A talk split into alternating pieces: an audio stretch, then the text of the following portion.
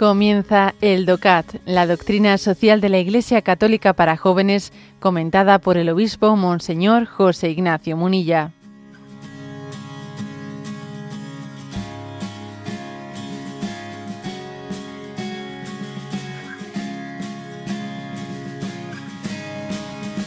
Punto 153.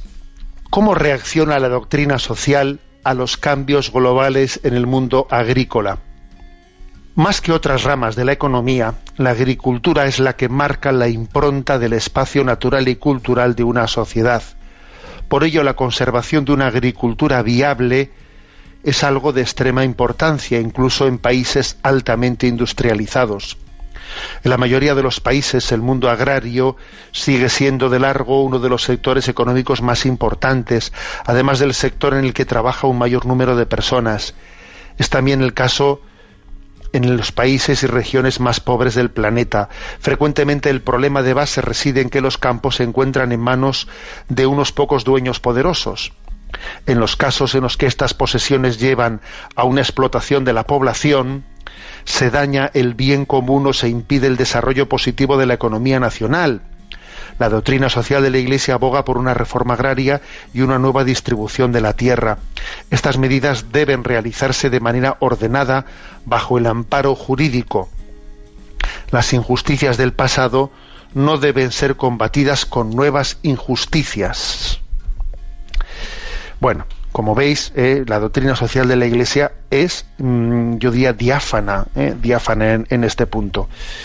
En primer lugar, a la hora de de denunciar el hecho de que, claro, pueden, eh, puede existir pues grandes concentraciones, eh, digamos, de, terreno, ¿no?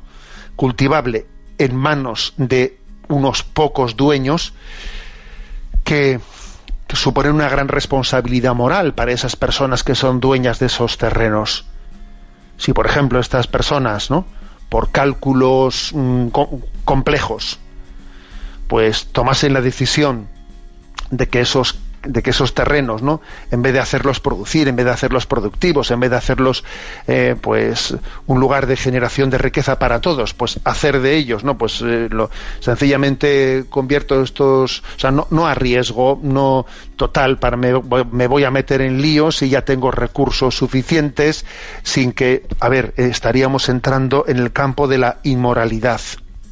Sí, claro, los terrenos son legítimamente tuyos según los títulos de propiedad, pero ojo, ¿eh? si yo, Dios ha puesto en mis manos unos, unos dones que tienen que tienen que revertir, ¿no? En el bien en el bien de todos, en el bien común de todos. Y si yo en vez de, a ver, es que es que lógicamente tener, o sea, que Dios te haya dado unos dones especiales, como son el de ser propietario, pues de, ¿eh? de unos grandes terrenos, eh, obviamente de ahí se deriva unas responsabilidades y si yo por no meterme en líos, no meterme en problemas, no los hago productivos, a ver, estoy eh, actuando inmoralmente. ¿Mm? Inmoralmente. Entonces también lo de las reformas agrarias que dicen, no, eso es de comunistas. Un momento, un momento, no me llames comunista porque estamos hablando de la doctrina social de la Iglesia. ¿eh?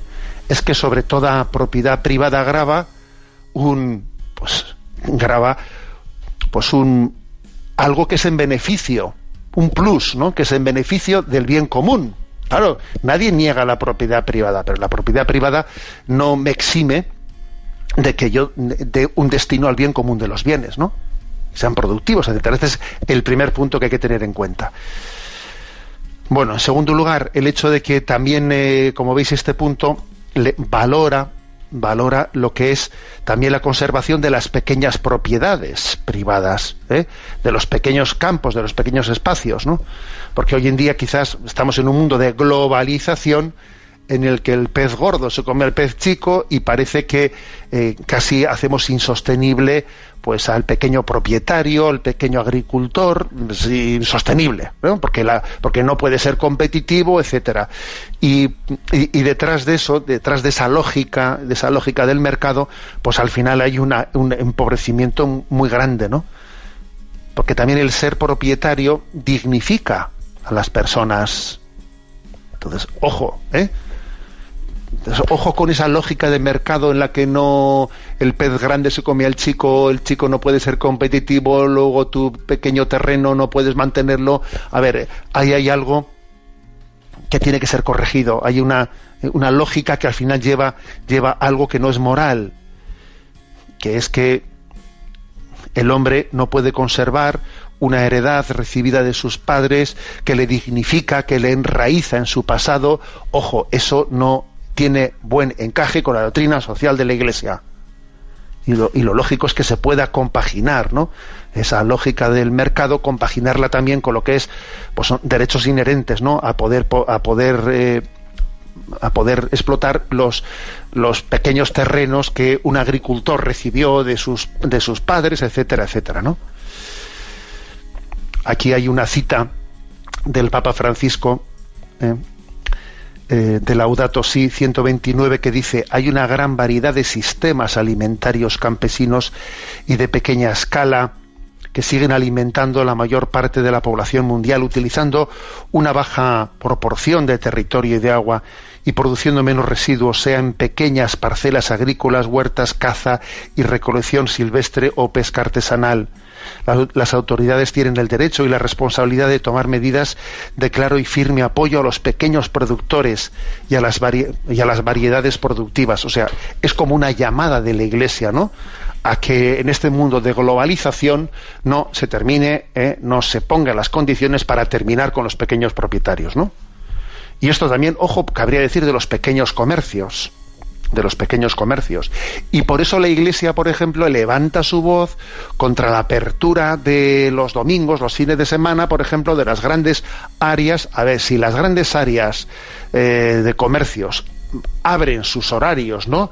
Eh, los domingos, pues al final es que los pequeños propietarios, ¿qué, ¿qué, tienen que hacer con sus tiendas en el barrio? También ellos tienen que abrir los domingos. Si no abren, al final pierden los clientes es que tenemos que proteger, es que tenemos que protegernos también. O sea, no es de recibo ¿eh? que se ah, que se dé libertad de horarios en las eh, en las aperturas de los de los comercios y de las grandes áreas, ¿no? Los domingos. Es que aquí también, ¿no? Es cuando dice el laudato sí. Es que hay que es que hay que tutelar también, ¿no? A las pequeñas parcelas, a los pequeños agricultores. Es que es que existe el derecho y, el deber ¿eh? también de, cuidar la heredad ¿eh? que recibimos de nuestros padres. Bueno, un punto interesante, como veis, este punto 153.